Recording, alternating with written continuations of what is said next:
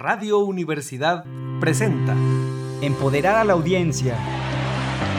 Lograr mejores negocios. Ventas es igual a ingresos. Ofrecer contenidos confiables. Y de hecho, tanto la primera como la segunda plataformas deben ayudar a encontrar trabajo. Dos por uno. Un espacio accesible, enfocado y ágil. Con el experto y optimista Miguel del Río. Bienvenidos.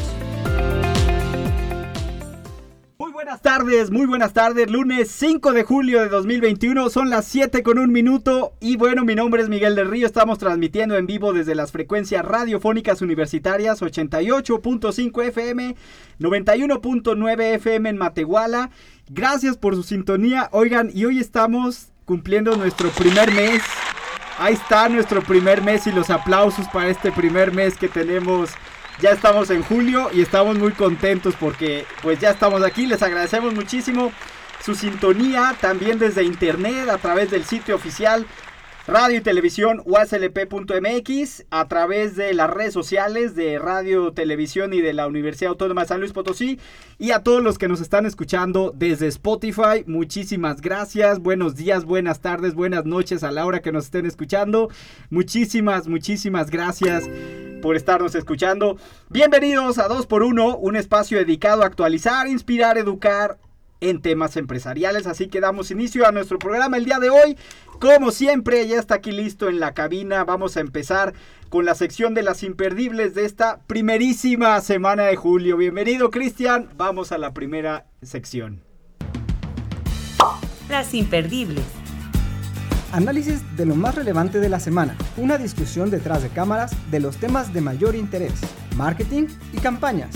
Comunicación y branding. Bienvenido, bienvenido en 2x1. Les presentamos las noticias imperdibles, un análisis estudiado de los temas más relevantes de la semana con una discusión detrás de cámaras de las implicaciones en marketing. Presentado por nuestro colaborador Cristian López. Cristian, feliz primer mes aniversario aquí de 2x1. Sobrevivimos a junio, vamos aquí a julio. A ver qué tal, bienvenido. Vamos a ver qué traes el día de hoy. Y bueno, pues felicidades, primer aniversario. Pues Triunfó el mal hasta ahora. Sí, estamos muy, muy felices, la verdad, de, de manteles largos aquí ya con el, el primer mesecito. Estamos todavía en pañales, pero vamos bien.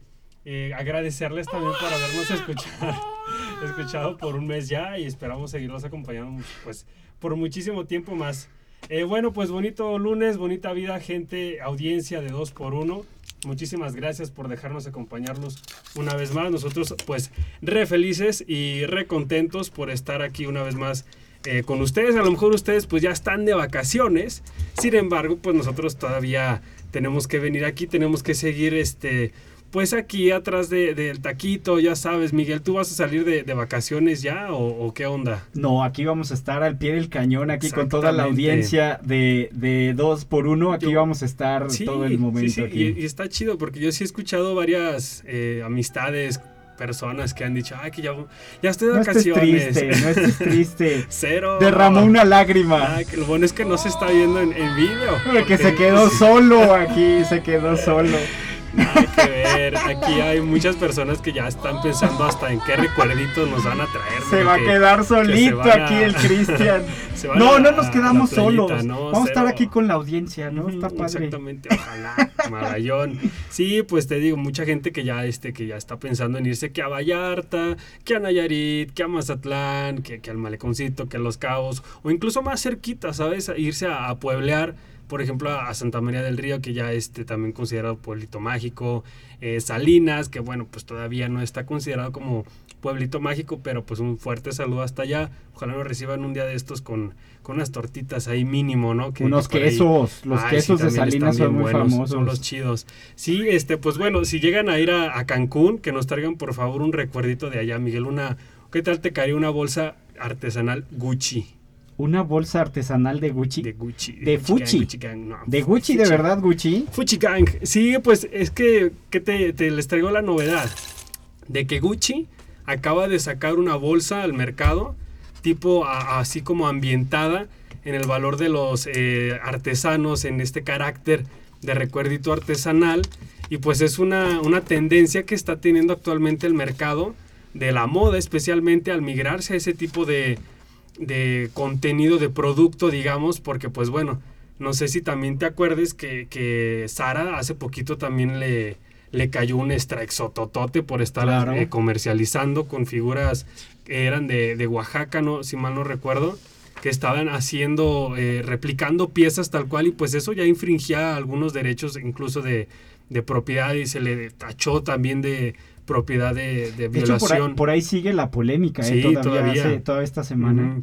Y es que, pues sí, muchas marcas precisamente han hecho de la moda especialmente, han tratado de moverse y de migrarse hacia este tipo de, de productos para ya bri- brindarle como que un giro especial a, a esta Entonces, industria. Gucci inspirado en Cancún, Así es. en, en las playas del Caribe mexicano, decide la- sacar, lanzar una bolsa ahí como una colección de edición Sí, limitada. lo que pasa es que se trata de una serie de, de productos, de bolsas, bueno, no, no especialmente bolsas, sino de productos en diferentes, eh, digamos, puntos turísticos representativos del mundo. Por ejemplo, está Río de Janeiro, Ibiza, Hawái, Cannes, Miami, Puerto Rico, Capri, entre otros. Entonces, esta propuesta busca ser eh, especialmente ambientada en Cancún. Es una bolsa que tiene este, propuestas de color verde con bordados en blanco, detalles en rojo y obviamente pues la icónica letrita G de JIT, obviamente, como el nombre dice. Eh, en el- eh, ándale, yo, yo quiero 10, pero pues ¿cuánto crees tú que pueda llegar a costar una bolsita de estas? Híjole, pues bajita la mano.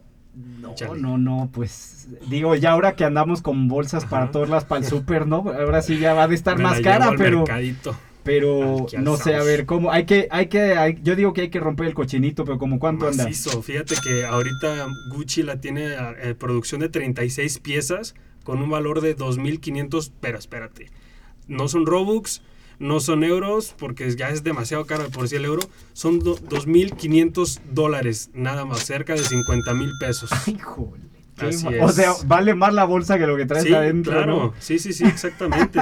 y pues bueno, ya nada más este, en- mencionar que estos esfuerzos de mercadotecnia se relacionan directamente ya al contexto de las audiencias meta, que son 63% más eficaces que otros que no toman en cuenta el elemento como de la cultura, de los destinos turísticos, según un estudio que hizo Zephyr. Órale, bueno, pues sí, sí está, sí está interesante, muy caro ahí, pero y de pues... tratar con Pero bueno, por tema. supuesto es la marca y es una edición limitada y... Pero también por otro lado está padre, ¿no? Que estos destinos, que- o sea, que un destino mexicano esté dentro de estos destinos tan internacionales, está, está bonito. poniéndonos en el mapa. Muy bien, ¿qué más? ¿Qué más por ahí? Otra imperdible por ahí interesante. De, de rapidito nos pasamos eh, rápidos y furiosos, Miguel, a una de las siguientes noticias de- del cine. Es- estamos hablando estrictamente de una nueva compañía de cine. Eh, ya no se trata nada más de Cinemex y Cinépolis, que ah, pues ya está llegando una nueva empresa aquí a, a México, que se llama Cinedot. Va a llegar, de hecho ya está pronto a abrir una, una sucursal en México en estos días. ¿En serio? ¿Cinedot? Así es, Cinedot. Sí, ya, ya por ahí ya se anunció en varios lados, por ahí ya sabemos que es de, un, de una inversión de capital privado. Y, y que va a competir como un nuevo jugador aquí en la industria Sí, de, sí, sí. De, los, sal- de las salas de cine, de los exhibidores como Cinépolis, que es el Sí, más está grande, bastante atractiva, la verdad. Empezaron con una inversión de 300 millones de pesos para los siguientes dos años y piensan abarcar primero en el Estado de México, la Ciudad de México, Morales, Jalisco, eh, More- Morelos, perdón, Morelos. Morales es el parque Ah, aquí. sí. También lo vamos a tener pronto en Plaza Tangamanga, como no, un saludote para las escuchitas de, de Plaza Tangamanga y en Guanajuato, por lo menos por los siguientes dos años. Pero es que ellos obviamente con el estudio de mercado que hicieron, tienen que saber en qué lugares es más redituable ponerse, ya sabes, demográficos, censos. Entonces, hasta ahorita, hasta lo que sabemos, todavía no está incluida la capital potosina dentro de, de este, de estas proyecciones. Por ahí yo, yo encontraba por ahí un artículo donde Ajá. entrevistaban a uno de los del Consejo de Administración de Cinedot y él explicaba que por el momento sus ubicaciones, al menos en este periodo de lanzamiento, iban a ser eh, ubicaciones que habían quedado desocupadas a partir de la pandemia, es decir, pues con la pandemia varias salas de cines, varios exhibidores por ahí cerraron algunos de sus complejos eh, a lo largo del país y que entonces esta, esta empresa, Cinedot, iba a utilizar de inicio en gran medida estas salas que habían quedado desocupadas para poder ofrecer ahí el servicio de, de- de exhibición. Y a ver, no sé, ¿y cómo es? A ver si por ahí tú sabes, ¿cómo es el servicio? ¿Cómo nos dices ahí qué es el servicio? Pues por lo pronto tienen un plan bastante atractivito porque fíjate, el precio va a estar de 49 pesos por adulto y 44 pesos por niño. O sea, traen un programa de lealtad en el que te van a dar pues qué cuponcitos, qué bonificaciones. eh, buscan integrar ya tal cual las nuevas tecnologías y hacerlo todo un poquitito más fácil para el usuario, para que pueda ir, que sea más fácil al momento de ya no hacer filas, para pues todo esto de, de- de adaptarlo tal cual después de la contingencia, porque pues bueno, ellos buscan conseguir el 2% del mercado con 121 pantallas hasta ahorita. Hasta ahorita. Fíjate, está interesante aquí una, una lección, ¿no? Por ahí para los amigos de Cinedot, porque en realidad lo, el típico, la típica frase cliché de una crisis de donde todo el mundo está viendo crisis, por ahí otros están viendo oportunidad. Bueno, aquí vemos un tercer jugador que entra a la industria de cine nacional como exhibidor. eh, donde pues los demás cerraron, pues es donde ellos entran con un modelo de negocio al parecer más económico para el consumidor. Ya veremos, ¿verdad? Ya veremos qué sucede, pero pues es interesante por ahí lo que lo que estamos lo que estamos ahí viendo. Pues muy bien, ¿con qué nos despedimos ahí este nuestro primer programa de, de julio? El, mes- el- el mesario, pues nada, nada más para eh, comentar y puntualizar que la- por la pandemia la venta de taquilla cayó 80% anual en el 2020 y al arranque del 2021 va paulatinamente recuperándose, pues salió la de Godzilla contra Kong. Y aunque se estrenó tanto en plataformas como en cines, los, los complejos de cine consiguieron en abril 5.7 milloncitos de asistentes. Entonces ahí va recuperándose todavía a pesar de los servicios de streaming que se cuentan. Yo, yo era Team Godzilla, muy bien. por cierto. ¿Dónde te encontramos? ¿Dónde te podemos encontrar, Cristian? ¿Dónde te podemos encontrar? Desde el Saucito para el Mundo a través de mis redes sociales como arroba me dicen JIT en Instagram y Twitter. Arroba me dicen JIT. Muy bien, muy bien, excelente. Muy bien, bueno, pues ahí está, ahí está. Entonces, muchas gracias a Cristian. Gracias. a. Cristian López, eh, colaborador de este espacio que nos mantiene actualizado. eh, a todos en el branding y temas mercadológicos actuales. Muchísimas gracias. Les recordamos por ahí los teléfonos en cabina. Hola Miguel. Y bueno, buenas tardes, aquí estás Paola al aire, estás aquí al aire, estos y bueno, aprovecho para dar nuestros teléfonos en cabina, ese 444-826-1347 y 1348. Y estamos el día de hoy, también vamos a iniciar esta siguiente sección, esta siguiente sección de la entrevista en esta siguiente parte de nuestro programa en vivo. Ahí vamos, Paola, vamos a presentar la sesión. Estoy casi segura que La entrevista. la mayoría de los negocios Reflexión y actualidad. Insight al aire. La voz de expertos. Muy bien, estamos en vivo aquí ah, eh, desde Radio Universidad esta tarde, esta tarde de lunes. Así que bueno, pues vamos a dar inicio a nuestra eh, siguiente sección. Quiero, quiero dar la bienvenida aquí a Radio, nuestra, a Radio Universidad a nuestro invitado en esta sección de la entrevista, un espacio de reflexión de temas de negocios eh, relevantes y actuales de la voz de expertos y sus protagonistas. Vamos a, el día de hoy, en el día de hoy, eh, el día de hoy tenemos a, eh, a Panam, esta empresa icónica. Tenemos el día de hoy, esta tarde, a Armando Cerna, director de marketing de Grupo Panam México. Eh, y bueno, no sé si por ahí nos estás escuchando, Armando. Sí, aquí estoy. Muy Muchas bien, Gracias por muy- el espacio. muchísimas gracias. Permíteme presentarte a ti y a tu empresa, que bueno, es todo un ícono, así que bueno, Panam nace, les decía Armando Serna, director de marketing del grupo Panam México. Panam nace un 2 de agosto de 1962. Este año cumple, es, es jovenzuela aquí Panam, 59 años. Al día de hoy, mi estimado Armando, Panam es un ícono en cuanto al diseño, es una referencia obligada, ya más que cualquier otra cosa, como uno de los casos de estudio de negocios más representativos de México. Armando, muchísimas gracias por tomar la llamada aquí para nuestra audiencia y hay que recibirte como se debe, pues 59 años no se cumplen así fácil y la verdad es que Panam con 59 años, Armando se ve tan joven como si fuera 1962. Platícanos, eh, eh, tenemos muchos muchísimas preguntas, Armando. Hay muchos mitos detrás de, de la historia. Hay muchos mitos detrás de la historia de Panam. A ver, eh, eh, ¿cuál es el nombre completo ahí de Panam? Si estuvo inspirado los primeros diseños en las Olimpiadas, si el uso de los uniformes en los 70s y en los 80s, en las primarias, las secundarias. A ver, todo eso. A ver, tú dinos, Armando, ¿qué es mito? ¿Qué es leyenda? ¿Qué es realidad? ¿Qué de verdad sí fue inspiración, Armando? Muchas gracias por el espacio. Y a ver, les platico. En primer lugar, eh, Panam, efectivamente, como lo mencionas, pues es una marca ya icónica, una marca que se ha convertido, te diría yo, hasta de culto para muchas personas allá afuera.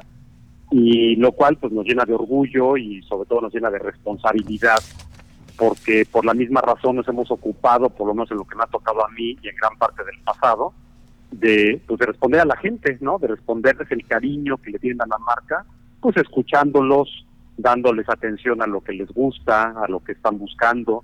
Y eso ha sido la característica principal de esta marca tan icónica durante todos estos años. Claro. La marca, el nombre, significa producto eh, auténtico nacional mexicano. Muy bien. Entonces, es una marca eh, pues muy querida por la misma razón.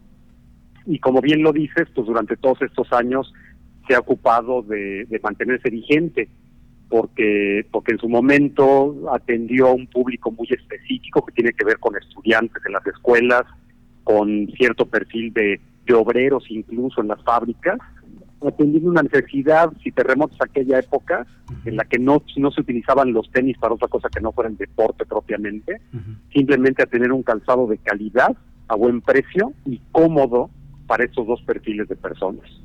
Y con el tiempo, este, este calzado empezó a salir a la calle se empezó a convertir en lo que hoy conocemos como esta moda urbana, cómoda, en la que la gente se viste de manera más casual, y eso poco a poco pues empezó a inundar las calles de nuestro país.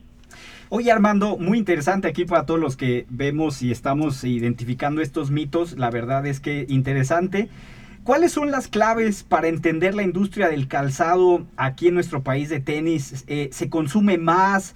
Eh, entiendo por lo que nos estás diciendo que sí hay más, hay una tendencia de cada vez más casual, más urbano, no, no es solamente para obligatorio la clase de deporte. Eh, es, una, es algo obligado, ¿no? Que tenemos en nuestro armario, en nuestro, en nuestro estilo de vida. ¿Y cómo podemos ahí nosotros hacer entender la historia de Panam? ¿Qué nos ofrece Panam? A ver, mira, tiene que ver principalmente con que justo como lo mencionas, no va directamente ligado al deporte, eh, de hecho, es una marca que es una combinación de muchas cosas, porque no no necesariamente es deporte, tampoco tampoco es moda, tampoco es calzado propiamente. Panam particularmente tiene que ver más bien con expresión, tiene que ver con que la gente que los utiliza, los utiliza para expresar quiénes son. Y eso es bien, bien interesante porque pues hacer una marca tan transversal, que ha recorrido tantas épocas, tantos perfiles, tantas generaciones y tantos gustos, curiosamente cada quien se los pone pues, según lo que necesite. Al día de hoy, pues ya es una marca que además ha extendido su línea y ya no se queda solamente con calzado, con, con, con los tenis que todos conocemos, sino que también ya tiene ropa, ya tiene sudaderas, ya tiene gorras, tiene accesorios, tiene playeras, cualquier cantidad de productos que van directamente ligados a, a lo que la gente busca, a lo que la gente nos pide. ¿Qué, tan importante es en ese sentido eh, los modelos? Porque tienen desde para niños hasta para el más grande, parecería como todo una estrategia ahí de segmentación familiar, donde tú puedes ver todo un grupo familiar calzando y eso no, no es algo raro, ¿eh? O sea, tú puedes encontrar en la calle, estoy seguro que lo has visto, desde el más chiquito de esa familia hasta el más grande, por todos los segmentos demográficos, están usando Panam y eso es algo interesante. ¿Cómo, qué análisis tú le das cuando Panam ha trascendido demográficos y psicográficos y por supuesto geográficos.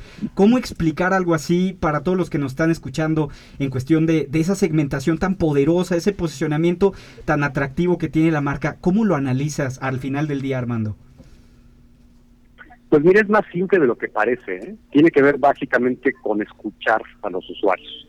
Eh, en realidad pudiera parecer algo muy estratégico, muy planeado, muy pensado, y en realidad no es otra cosa más que escuchar, saber entender lo que la gente quiere, lo que la gente nos pide, y a partir de eso responder. Todo lo que tú ves en la calle, todo lo que tú ves en las tiendas, responde a una necesidad, responde a una petición muy puntual por parte de los usuarios. Y eso te diría yo que es gran parte la, la, la razón del éxito de la marca, que sabe escuchar a sus usuarios. Escucha- La gente pide, oye, yo me encantaría que mi hijo utilizara los mismos, pues ahí están. Me gustaría que fueran eh, con una suela más ligera, como el ultraligero que acabamos de lanzar este año, y lo lanzamos. O sea, realmente tiene que ver con saber escuchar. Así se lo simplificaría yo. Eh, Armando Serna, director de marketing de Grupo Panam México. Eh, ¿Hay modelos más exitosos que otros? Esa sería una pregunta. Y la otra pregunta es, ¿cuánto se lleva desde la idea del, del calzado, como tú dices, desde que estoy escuchando al segmento una necesidad que yo puedo satisfacer, hasta poner ese par de zapatos ahí que hayas ideado en el anaquel? ¿Cuánto se lleva ese proceso? A ver, respondo a tu, a tu primera pregunta. Por supuesto que hay modelos más exitosos que otros. Y eso, pues como en cualquier negocio, tiene que ver con prueba y error, con escuchar, luego lanzar y que la gente a partir de eso pues nos, nos muestre su preferencia y, y- y desde luego que hay diferencias entre uno y otro. Y respondiendo a tu segunda pregunta, varía. Que varía mucho dependiendo qué tan complejo sea. Es decir, cuando tenemos una misma construcción que ya existe y la petición tiene que ver meramente con un cambio de estampado, con un cambio de colores o combinaciones, pues es relativamente rápido, pudiera tomarnos unos tres meses probablemente en lanzarse. Pero en otros casos, como es el, el caso del tan ligero, que si es un cambio completo de tecnología y de construcción, pues nos puede tomar hasta dos años, ¿no? El, el desarrollarlo, diseñarlo, hacer pruebas, conseguir los materiales, colocarlo en el mercado, probarlo, etcétera, ¿no? A ver, una, una pregunta media complicada que mucha, muchos de nuestros, nuestra, nuestra audiencia nos hacía antes de que tú estuvieras, ¿no? Porque lo estuvimos por ahí poniendo en redes sociales y tenemos una pregunta que fue como un común denominador entre muchos de los, sobre todo jóvenes que son universitarios que escuchan este programa. Y la pregunta es, ¿Qué, cómo, ¿Cómo te explicas Armando Serna, director de marketing de Grupo Panam México? ¿Cómo te explicas que Panam sobrevivió a empresas mexicanas, incluso tiendas como Canadá, que eran donde ustedes se vendían y ya esa tienda ya desapareció? Sobrevivieron a la competencia de los super mega fuertes como las grandes marcas internacionales entre Adidas, Nike, etcétera, y aún así sobreviven sobrevive eh, como el ave fénix Panam a la competencia de los productos chinos, asiáticos, etcétera, que inundan el mercado, sea de manera legal o ilegal. Y bueno, al día de hoy un mercado muy consolidado, incluso en México. ¿Cómo, qué podemos aprender de ese, de ese caso, no solamente de, de éxito, eso se da por hecho, sino de sobrevivencia, Armando Serna? Es una gran pregunta y te la agradezco. Eh, mira, yo que diría que son básicamente dos grandes factores. El primero tiene que ver con la resiliencia.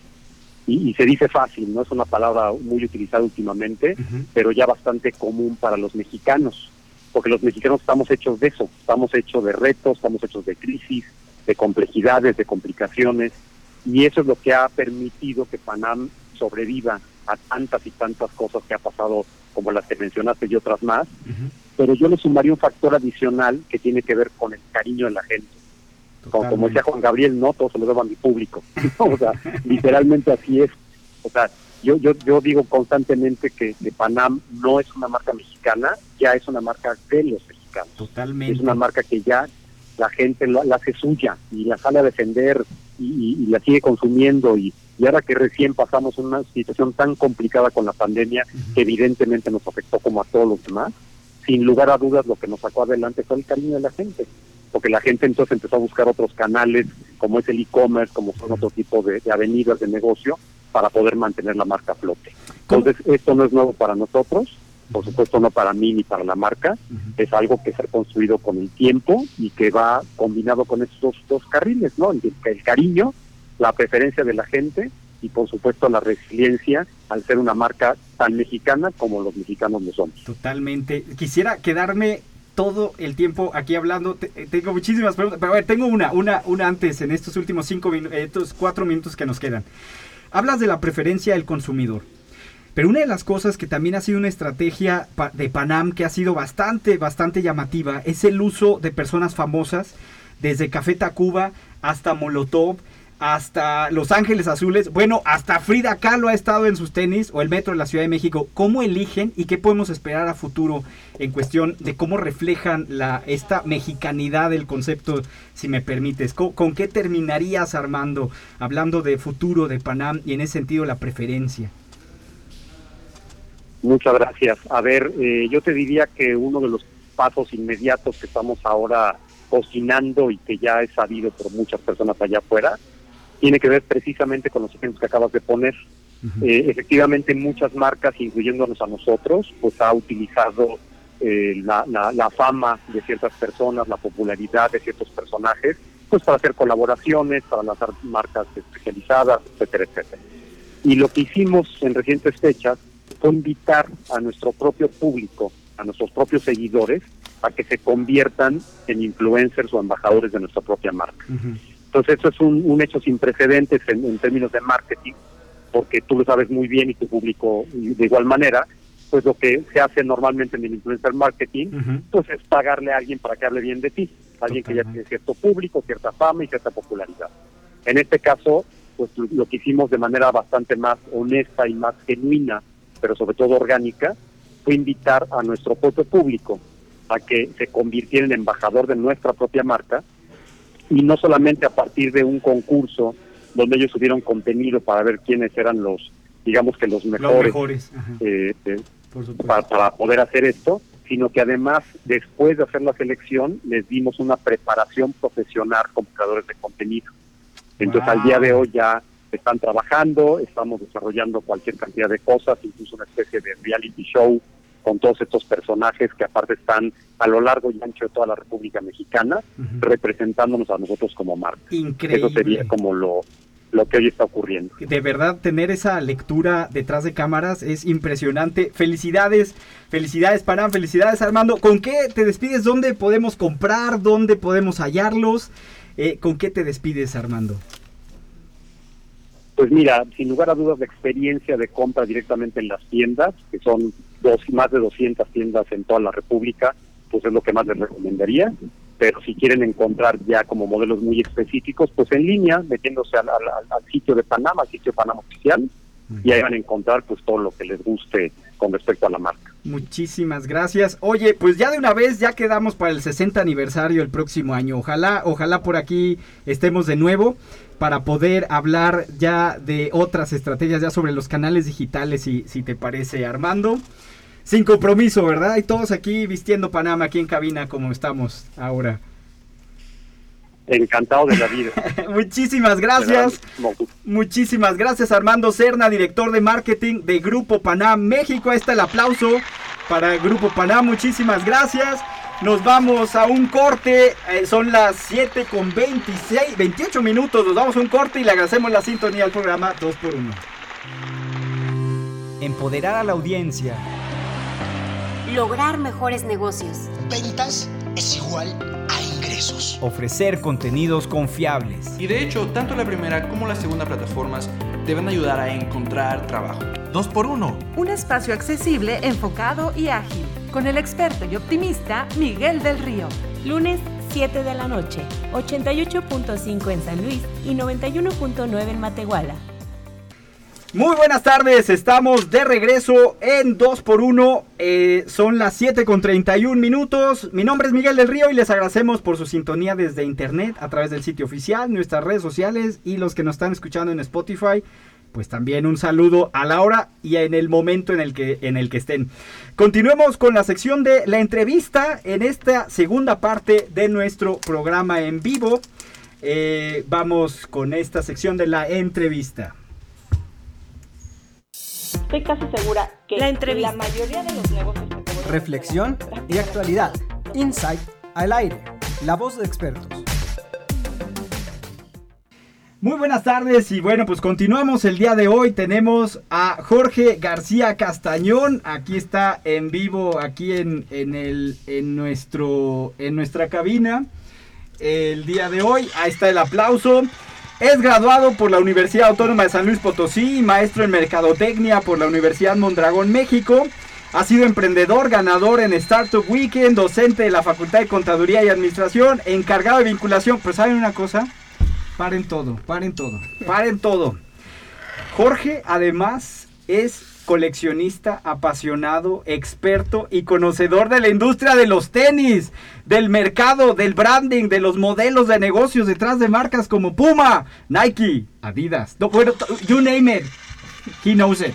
Ahí está, ahí está. Bienvenido aquí a la cabina, Jorge. ¿Cómo estás? Buenas tardes. Hola Miguel, muchas gracias. Hola, Jit. Eh, bien aquí, contentos, muy agradecidos y, y muy contentos de estar aquí, Aquí acompañándote sí- en, aquí este, sí te- en este proyecto. Aquí sí te damos la bienvenida como se debe, ¿verdad? Sí. como se debe, como se debe. De pie todo. todo De rollo. pie, aquí nomás porque no nos ven porque es radio, pero hasta de pie estuvimos aquí. Bienvenido, Jorge. Oye, estábamos hace un momento hablando eh, eh, sobre Panam aquí en la entrevista anterior y la verdad es que pues necesitamos poner el contexto, el resto de las marcas, ¿no? Y también hay muchos mitos ahí. Y una de las cosas aquí interesantes es cómo sabes comprar un par de zapatos tenis. ¿Cómo, cómo comprar? O sea, no es como el típico que pues nomás va y me gustaron los colorcitos y que quién sabe qué y que se ven bonitos y no o cómo hay alguna regla hay que poner atención a algo cuáles son las claves para comprar un par de tenis Sí hay que poner atención a, a ciertos detalles. Eh, uno de los principales que dices es el, el diseño, el color y todo eso. Obviamente te tienen que gustar, porque si no, no vas a desembolsar para, para gastarlos. Pero la primera cuestión es que hay que preguntarse para qué los necesitas o para qué los quieres. Si los quieres para ir al gimnasio, para ir a correr, para jugar fútbol, para jugar básquetbol, voleibol. para tomarte fotos Para tomarte fotos, igual. eh, hay que preguntarse primero para qué los quieres y una vez eh, decidiendo eso, ahora sí ver las, las características especiales. Si quieres para correr, hay varias tecnologías para que tienen cierto acogina- acoginamiento o cushioning que te ayudan a- al retorno de energía. Si los quieres para caminar, exactamente igual. Hay unas tecnologías que son especiales para caminar. Eh, hay que tomar en cuenta mucho eso. Primero, de- definir qué es lo que quieres. Y, una vez definido eso, ahora sí irte por eh, ciertas características. Y la otra cosa importantísima que, que, que yo siempre recomiendo cuando me preguntan, mídetelos, pruébatelos, ponte los dos. I mean, es en serio. no te van a hacer ahí Ajá, es eh, en serio. de chivo es- los tamales es ¿no? en serio, ponte los dos, camina un ratito con ellos y se te- o, o si son para brincar o para correr, brinca un poquito con ellos y si te sientes a gusto con ellos, esos son.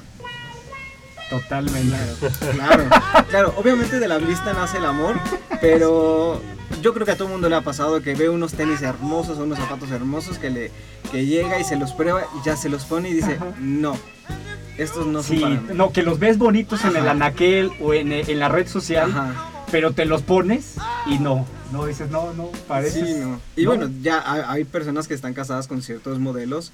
eh, yo, yo, por ejemplo, estoy casado con los Air Max. Y, y son de Nike. Son de Nike y Ujú. para mí son la maravilla. Pero también hay distintos modelos que, que es los Lifestyle, los Stan Smiths de Adidas. O, eh, bueno, ahí son un poquito gama un poquito media, hay un po gamas un poquito más bajas que tienen el mismo modelo o el Ah, modelo muy parecido. O sea que no importa el presupuesto, puedes tener diferentes gamas Ajá. para una misma necesidad. Claro, claro, claro. Eh, las, las marcas manejan gamas desde ahora incursionándose en, en los mercados de lujo, con, eh, están haciendo colaboraciones con Louis Vuitton, con Dior, con muchas marcas de, de lujo, pero también tienen modelos que van bajando un poquito a poco las gamas. Son sus modelos más clásicos, van, van bajando su, su gama y hacerlos un poquito más O accesibles. sea, los divides tipo como los teléfonos, media, baja y alta gama. Sí. A la bestia, no sí, sabía, sí, sí, claro, claro, claro. Podemos hablar el ejemplo eh, de los de la silueta más clásica de Nike, que Sí. es el Air Force. One. Los Air. Force One tienen modelos eh, muy de alta gama, incluso el próximo mes, más bien este mes, eh, Air Force saca una colaboración con Louis Vuitton Sí. Que va a sacar solamente 21 pares. 21, no, ya me 21 imagino pares. a qué precio Sí, van a estar. Van a estar Exorbitante. exorbitantes. Solamente van a sacar 21 pares, pero de ahí puedes comprar unos eh, edición especial Air Force en aproximadamente 2.500 pesos, 3.000 pesos. Puedes comprarte los clásicos blancos o negros a más ba- un precio más bajo. E incluso Nike sacó una versión No se llaman Air Force ya, tienen otro nombre, pero es exactamente el mismo modelo. Lo único que cambia es la suela un poquito más baja. Tal vez no trae el, la, eh, el- la plantilla acolchonada, pero es exactamente el mismo modelo. Y yo he visto, tengo, tengo amigos que los tienen y los, los traen para todos lados. o sea, Oye, a ver, pero entonces, a ver, un par de tenis te puede costar lo que te cuesta un coche. A ver, un par de tenis, si vas a, estás viendo que Louis Vuitton va a sacar esa colaboración, un par de tenis te puede costar un coche. Claro que sí. No, Claro que y, sí. y cochezote. Sí, un cochezote, claro. Digo, a- ¿Cuál es el, el rango así de los más caros ahí que puede haber? De los más caros, obviamente, estos Louis Vuitton. Eh, los Jordan edición especial, los Jordan Off-White. andan ¿Cómo en más cuánto anda? ¿Cómo en cuánto andan? Un Off-White, eh, dependiendo cuál sea, eh, anda alrededor de los 40, 60 mil pesos. Un Ah. Off-White. Porque hay distintas versiones. Pero así más, más, más, más. Así para dejar con el ojo Para dejar cuadrado. con el ojo cuadrado, la colaboración que hizo con Dior el año pasado, en el cual solamente sacaron 8 mil pares. Nada más. 8 mil pares, pero para poder adquirirlos necesitabas entrar como una rifa. Ah, pero solamente ok. podían entrar personas, artistas, eh, influencers, raperos, cosas así. eh, podían entrar como una rifa para poder adquirir los Jordan Dior. O sea, era exclusividad. Era súper exclusividad, claro. Y esos ahorita en reventa, yo lo, la última vez que lo chequé hace un par de días, en una página de reventa están en 410 mil pesos mexicanos. Jesús. Ay, no es cierto. Pero aparte. Oigan, a Solo toda más la- envío. a- a toda la- Más envío, pero Le eh, falta el aparte, envío. el- aparte la talla es una talla o muy grande que Muy no, chiquita. o muy chica. Oye, a ver, pero espérate. No, no, no, espérenme. Espérenme a todos los de la audiencia aquí de 2x1 y Radio Universidad, espérenme tantito. Si te compras un par de chanclas de 400 mil pesos, ¿dónde la vas a lavar? O sea, ¿las metes ahí con el jabón en polvo a la lavadora o qué onda? ¿Cómo le ha- o mejor ni te los pones? Yo creo que mejor ni te los pones. Habrá quien, habrá quien, digo, un artista famoso que pueda eh, tener el lujo de poder poner, de usarlos y caminarlos en la calle como cualquier otra otra chancla, pues habrá. Pero eh, este justamente este este tipo de, de productos, este tipo de tenis está enfocado a coleccionistas, a lo que se le llama sneakerheads. A ver, entonces hay subastas de estos tenis, o sea, estos se pueden Hay subastas. los puedes heredar totalmente. Los puedes heredar totalmente. Y aumenta su valor en el mercado. Muchísimo, porque por ejemplo, el, eh, hay tenis icónicos de, de ciertos... eh, Michael Jordan. Michael Jordan, por ejemplo, Cristiano Ronaldo también tiene. O sea, Michael Jordan del eh, eh, eh, juego que lo caracteriza mucho que le llaman el flu game cuando estaba eh, enfermo y metió treinta y tantos puntos a los Utah Jazz. Esos tenis No, se subastaron millones. no millones de dólares y en subasta y así con muchos otros los tenis de Kobe Bryant eh, que en paz descanse Sí. también se han subastado en, en cantidades impresionantes y si tiene la firma olvídate. No, pues ya invaluable. Ajá, invaluable. Oigan, a ver, bueno, aquí estamos en cabina con el maestro Jorge García Castañón, maestro de Mercadotecnia. Nos está hablando, bueno, de estas cuestiones detrás de los tenis. Oigan, ya ven todo lo que hemos aprendido ahorita, hasta miedo daría. ¿Qué tal si alguien heredó y ni sabe y ahí los anda ahí chancleando para todos lados? Puede, puede ser, puede ser, puede ser. Sí, sí, sí ha, sí ha habido historias. A mí una, una, eh, yo cuando empecé con esta parte de empezar a investigar de tenis, yo, yo tenía unos Air Max 90, sin saberlo, ahorita ya están hechos garras. Y El perro se los comió. casi, y hace un, un par de años, un- vi que en tres años más o menos sacaron la última versión de esos tenis de ese color en específico. Y no, y pues no, los míos ya están hechos garras, pero ya están ahí guardados. Ya, sí, déjalo. Qué bárbaro. Oye, a ver, ahora, ¿cómo ves con la pandemia la tendencia en los tenis? Bueno, de hecho, ¿cómo ves la tendencia? ¿Usamos más tenis, menos tenis, igual tenis? Te voy a decir una cosa, yo no sé qué tan, y qué nos diga la audiencia aquí de Radio Universidad, pero pienso que estando en la pandemia usaste más los tenis. Digo, a mí se me acabaron entre la trapeada y el home office, la verdad es que se me acabaron. No sé, ¿qué hay de esas tendencias? ¿Usamos Justamente más? la tendencia ha ido a la alza y no solo por la pandemia, viene creciendo desde mucho, mucho atrás. Ahorita el director de, de Mercadotecnia Panam nos, nos empezó a decir que pues, es, es un producto que, que va a estar vigente y, y estuvo vigente y va a estar vigente por mucho tiempo. Ahorita con la pandemia, con los eh, que, que estuvimos tanto tiempo en casa, que no salíamos, que preferíamos estar en, en, en pants, en, en ropa deportiva, aunque no hiciéramos ejercicio, aunque no sudáramos ni una gota de sudor, queríamos estar cómodos. Y justamente por la pandemia, el, el negocio, el, el mercado de los tenis creció muchísimo a un valor aproximado de 79 billones de dólares. Eso es too much. Eso es demasiado, eso no cabe en nuestras calculadoras. No, no cabe. Y es justamente por eso, siempre se buscó la comodidad, el, el que ahorita con las redes sociales estamos inundados de personalidades que traen tan, tal tipo de tenis o el tenis eh, que acaba de salir. Digo, si, si son entusiastas como yo, siguen eh, páginas de, de tenis y cada, literalmente cada dos días me sale un anuncio de va a Sí. ser este lanzamiento, va a ser este otro lanzamiento. Entonces, eh, la- las redes sociales también han sido un factor súper importante para la alza de este, de este tipo de negocios, aparte de el e-commerce.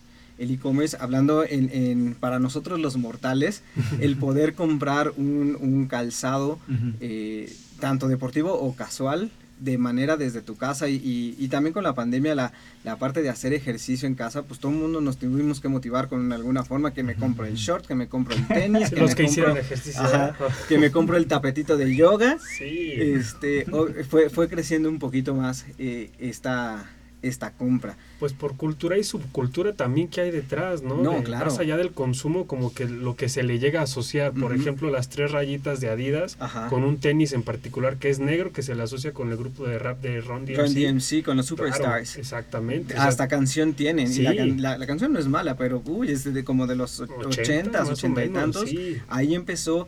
Eh, se asocia mucho, por ejemplo, Adidas y Puma con la cultura hip hop. Con, con Adidas, con, esta canción de, muchísimo, de ¿no? muchísimo, con, con esa canción de Run DMC de My Adidas, literalmente My Adidas. Hace, un par, hace unos años salió eh, Miley Cyrus con la canción de Jason Mafit, que sí. hablaba de los Jordan, literalmente la canción hablaba de puros Jordan. Sí. Y eso ha, también ha aumentado un poquito el valor a ciertos modelos característicos. Eh, la fiebre Jordan ha estado desde los 90 y siempre todo el mundo... Vigente. Claro, todo el mundo ha querido comprar Jordans desde los basquetbolistas al no basquetbolista, al que dice estos están bien bonitos, porque la verdad Y ahora ya vemos hasta los coleccionistas. los coleccionistas ni se diga y con tanto lanzamiento y relanzamiento, que es otra cosa que está haciendo muy bien las marcas, haciendo relanzamientos de, de siluetas icónicas. Hablando de Michael Jordan, la, la silueta del... O sea, silueta es, es el, es el modelo. Ah, el sí. modelo. Ah, ok. Eh, eh, y los colores, la silueta Chicago, que es la característica roja, blanca y negro, que fue el, primer, el primero que utilizó en su carrera. Ha sacado siluetas con colores de la Universidad de North Carolina. eh, Adidas con los Run DMC que sacó hace igual, me parece que seis años, con el logotipo de Run DMC. Puma que está sacando otra vez los Suedes y los, eh, y los Clydes, que son los más clásicos que todo el mundo vio en algún momento y que todo el mundo usó. Y ubicas. ajá. Ajá, y está volviendo a lanzarlos. ¿Por qué? Porque a final de cuentas las, estas siluetas clásicas eh, apegan mucho al mercado de la nostalgia. Ujú, A ver, Exactamente. sí. A ver, vamos a ver, ¿cuáles serían las marcas? A ver, las marcas que te tienes que saber y cuál es así muy brevemente la historia detrás de esas marcas. Yo pensaría, no sé, Adidas, Puma, Nike, o sea, las han, las han estado mencionando, pero para toda la audiencia que no que no las logra diferenciar, qué hay detrás, si como ahora tú nos decías, la tecnología, la especialización es diferente, eh, qué hay detrás de las marcas, es decir, para los que quieren entender la narrativa detrás de, de como tú dices, el producto. ¿Qué hay detrás, por ejemplo, de estas grandes marcas líder, ahí las más sonadas como Nike, Adidas, Puma? Eh, por- ahorita que hablabas, por ejemplo, de la, de la silueta, bueno, los Vans son como... Bueno, yo creo que todos, ¿verdad? Todos los que nos están escuchando dicen, no, Miguel, esto también, ¿no? Pero, o sea, el, el diseño es bastante característico, ¿no? Claro. ¿Qué hay detrás de esas marcas? ¿Cómo nacen? ¿Están especializadas? ¿Cómo diferenciarlas? Todas están especializadas, aunque no parezca, todas están especializadas. Las más top que, que todo el mundo debe conocer, Nike, Adidas, Puma, Vans, Converse, Reebok y New Balance. ¿En qué se especializa cada una? A ver, vamos a hacer examen el día de hoy. Saquen papel, papel No. y lápiz, porque el maestro Jorge nos va a hacer examen en estos últimos siete minutos que nos quedan antes de que Ya que le terminemos. Así que profe. tenemos. Ah, o sea, que nos deje salir de receso el día de Por hoy. favor. Lunes de examen. Lunes de examen, qué feo se oye eso. Qué feo se oye eso. Ya, ya, ya mis alumnos me van a catalogar como el maestro del examen el lunes.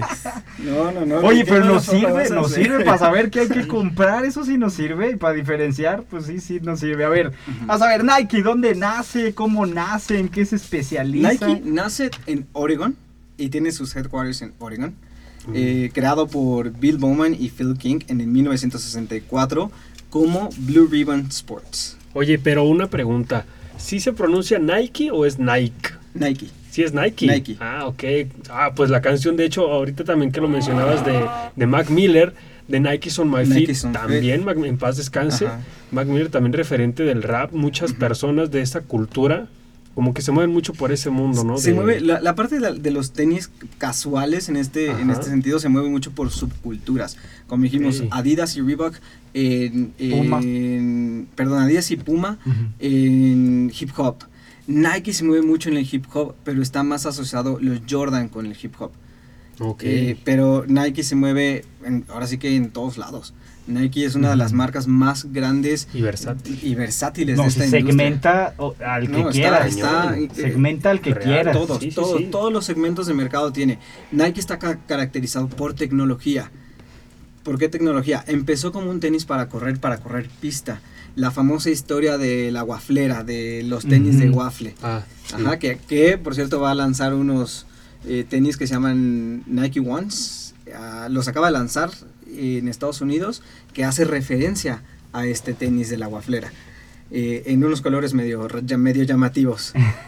Nike se caracteriza por tecnología, la famosa historia de la waflera, Ujú. 1964, en el 71 se llama, eh, cambia el nombre a Nike en honor a la diosa griega de la victoria. Digo, todo eso mundo lo conoce. El primer calzado o el primer silueta que sacó al mercado se llaman los Nike Cortés.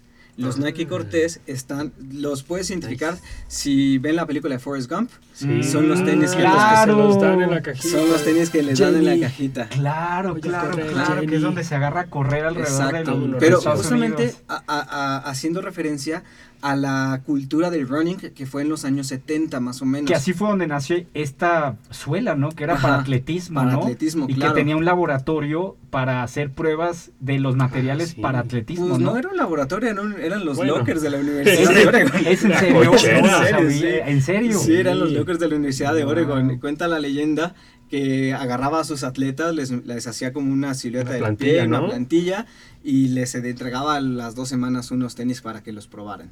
Córrele. ¿Y dónde nace Adidas? Que es como para todos los que les gustan aquí las campañas de marketing. Bueno, Mm. Nike, Adidas son como los peores Es enemigos mortales. Es como Coca claro, y Pepsi, Coca, es como. Como- los y justamente Messi Cristiano, Messi es de Adidas, Cristiano es de Nike. Sí, Fíjate, sí, sí, absolutamente. ¿Cómo nace Adidas? Adidas es una empresa alemana.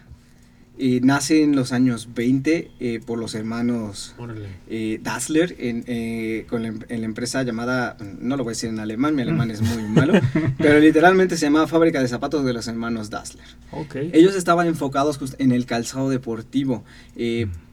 Fueron los que les dir- le dieron los tenis a- al corredor que ganó la medalla de oro, ahorita se me fue el nombre, en las Olimpiadas de Berlín. Claro, claro, Ajá, claro, de- claro. Que fue muy polémico. Ah, exacto. Sí, sí, sí, por supuesto. Fue durante la Alemania pre-nazi o nazi. Nazi ya, No, la Alemania todavía, nazi. sí. Sí, y, sí, sí. y, bueno, nació en los años 20, enfocada mucho en atletismo, pero también en soccer.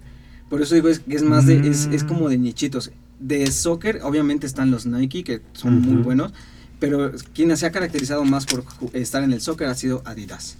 Sí. Y bueno, Adidas eran los hermanos eh, Dassler, el nombre viene de Adi Dassler, que es el nombre de, de- del fundador. Eh, Ah, es su nombre. es su nombre, Ah, Adi. yo no Ah, sabía. así se, se llama Adolf, pero le decían Adi. Ay, otro Adolf y alemán. Adolf, Adolf Dassler. Es mucha coincidencia. Sí, es mucha Ay, no coincidencia. Yo se sé llama, se quién llama es. Adolf Dassler y él con su hermano que se llama Rudolf Dassler tenían esta empresa. Ellos se separaron por cuestiones, eh, tuvieron un pleito por cuestiones de la guerra. Eh, Adida- Adi se quedó con la empresa, con la fábrica y le, le puso Adi- Adidas. es como- un nombre compuesto entonces. nombre compuesto, Una marca compuesta. Oh. y el. Puma, eh, eh, cuando, cuando se separaron, Adi fue a la guerra, eh, Rudolf no, y Puma, y eh, Rudolf eh, creó Puma. En, en- O sea, se Pero pelearon, quedaron mal, O sea, pero entonces. que No, tra- sí, claro, quedaron, o sea, quedaron se, mal, ajá. se traicionaron. Se ¿eh? traicionaron vilmente y cada Sí. quien hizo su propia marca. Ah, Y ahorita son competencia A Sí, muerte, claro, sí, porque están incluso en ciertos segmentos, compiten ellos Exacto. dos. Oigan, eso, a ver, a la audiencia, ¿a poco sí se lo sabían? Yo no sabía que ahí del drama, ahí había nacido... de- tenemos de todo en esta, en esta no industria. lo sabía, eh, no De lo todo. sabía. A ver, entonces ahí nace Puma, Ajá. después a partir de Adidas y Más tene- bien, Adidas nace a partir de Puma. a- na- Adidas nace a partir de Puma. ¿Y qué onda con Puma? ¿En qué se ah, tiene alguna especialización ahí, algo en particular, algún tipo de segmentación? Además de ahí agregarle drama a nuestra Puma historia aquí de tenis. de- últimamente se está metiendo mucho en el segmento de los, ahora sí que los influencers y de la ropa urbana. Eh, o del street style, que ya muchas marcas Como lo más tienen, urbano. pero se está metiendo mucho a lo urbano, al hip hop, ah, bueno, al reggaetón y, al, y a todo esta, este segmento de la moda, por así decirlo, eh, se está metiendo mucho en esto. Eh, está muy enfocado a mujeres. Ah, Puma está muy enfocado a mujeres, tiene como portavoces a, bueno, a Dana Paola, tiene a, a esta- la Mujer Maravilla. Ah, claro. eh, Gal Gadot, Gadot. Gal Gadot, Gal Gadot. que Mi tiene, ex, como portavoces a, a- a- a muchas mujeres. Puma. Puma se está enfocando mucho al mercado de las mujeres. A ver, se nos va a acabar el tiempo, Yo nos quedan tres minutos. muchísimo. Pero rapidísimo, New Balance. New Balance, curiosamente, hay muy poca historia detrás, digo, hay que investigarle mucho, pero New Balance empezó como una plantilla ortopédica. Ah. Sí, Sí, la, la- la fábrica de New Balance estaba enfocada hacia, hacia las plantillas ortopédicas para corredores. Y fue creado eh, en, en 1906 por Ya William es- es de las J. más viejitas en. Boston, de las más viejitas. eh, la, y bueno, em- empezó como esta plantilla.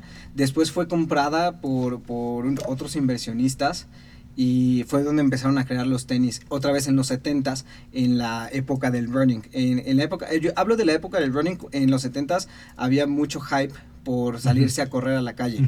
Fue ahí cuando salieron los New Balance, fue cuando salieron los, los- el primer Air Max, toda esta tecnología para correr, para que el corredor del día a día eh, se sintiera más cómodo. Y que se Ah, viera bien, ¿no? y que se viera bien. Sí, digo, los New Balance perdieron esa parte por ser muy grandes y muy... Eran muy toscos. Ajá. Pero ahorita regresaron con la moda de los dad, dad, dad Ah, shoes. shoes. Em, regresaron muchísimo. Incluso está Ah, catalogado eh, como el tenis o la marca más cómoda. Sí, ¿En sí, sí, totalmente. Y Son ese unas sí, yo nubes. batallando con la chancla de la Katy Perry, fíjate. Con la de Pepe Tongo. Sí, es que esa cosa último, último, último. En estos dos minutitos que nos quedan. Vans. Vans. Vans, pues como todo el mundo sabe, está enfocada al, al- al mercado de skate. Los skaters, juegos extremos, eh, BMX, todos así. Eh, también son, son de los 60s por los hermanos Van Dorner, eh, así se llama Ah, su... por eso son Vans. Son Vans, Vans, exactamente. Y muy bebé la marca. Ellos literalmente empezaron en un almacén, abrieron su negocio a las 12 de la noche, eh, no, no tengo bien la fecha, pero sé que fue un día a las 12 de la noche. Éramos bebés todavía. Ajá, y vendieron literalmente 12 pares. Ah. 12 pares, pero de ahí eh, la popularidad fue, fue creciendo dentro del, subcultura skate Sí. por el tipo de suela que era muy- se adhería muy bien a, a- El a la lija. La, la Eh, bota, ¿no? La bota fue después, el primer modelo era el clásico que conocemos, el, chaparrito. Oye, Jorge, Ajá. tenemos que invitarte a otro programa porque no acabamos. Pero ¿con qué te despides y dónde podemos encontrarte? Mm, eh, me despido con eh, un dato curioso de los Cortés. A ver. Los Cortés fueron creados a partir del, del Onitsuka Tiger, que tú lo conoces muy bien. sí, los amo. Inmortalizado por Bruce Lee en, Ah. en su película. Totalmente, sí, eh, claro. Se me fue ahorita el sí, sí, sí. La película. El, el dragón, no sé El- qué, sí, algo así. Pero, pero tuvieron su popularidad por Kill Bill 1. Ah, También los utilizó. Salieron estos Onitsuka Tigers, se llaman México 66 y fueron creados entre Nike y Onitsuka. Pero Onitsuka se quedó con Tenemos los que derechos. hacer otro se programa. pelearon, Nike se quedó con, con ot- otro modelo similar y le puso cortes justamente en alusión al conquistador de México, Ah. porque los Onitsuka se llaman México 66. Ah, Tómala. sí los conozco, de Ajá. hecho. No, a ver, invitado para una segunda parte, Claro, porque no cuando acaba, nos faltó. Sketcher, nos faltó muchísimas otras. Sí, sí, sí. Muy bien, pues ahí está. ¿Dónde te podemos encontrar, Jorge? Me pueden encontrar en Instagram como JorgeGC09, ahí estoy. Y pues bueno, ahí para los alumnos de la facultad también estoy ahí ah, para ustedes. Muy bien, Gracias. muchísimas gracias. Así es como llegamos al final. Mi nombre es Miguel del Río. Les recuerdo que estamos en 2x1 en vivo. 2x1 eficacia, eficiencia, teoría práctica, arte y ciencia. Gracias a la dirección de radio y televisión de la universidad, nuestros colaboradores, nuestro operador y especialmente a ustedes por su sintonía en este esfuerzo para que ganemos más y mejor dinero. Lo invitamos a que continúe con la programación de nuestras frecuencias radiofónicas. Nos vemos todos los lunes. Entre tanto, pásenla muy bien y suerte en todo lo que emprendan. Buenas noches. Buenas noches. Radio Universidad presentó Empoderar a la audiencia. Lograr mejores negocios. Ventas es igual a ingresos. Ofrecer contenidos confiables. Y de hecho, tanto la primera como la segunda plataformas deben ayudar a encontrar trabajo. 2x1. Un espacio accesible, enfocado y ágil. Con el experto y optimista Miguel del Río. Hasta pronto. Bye bye.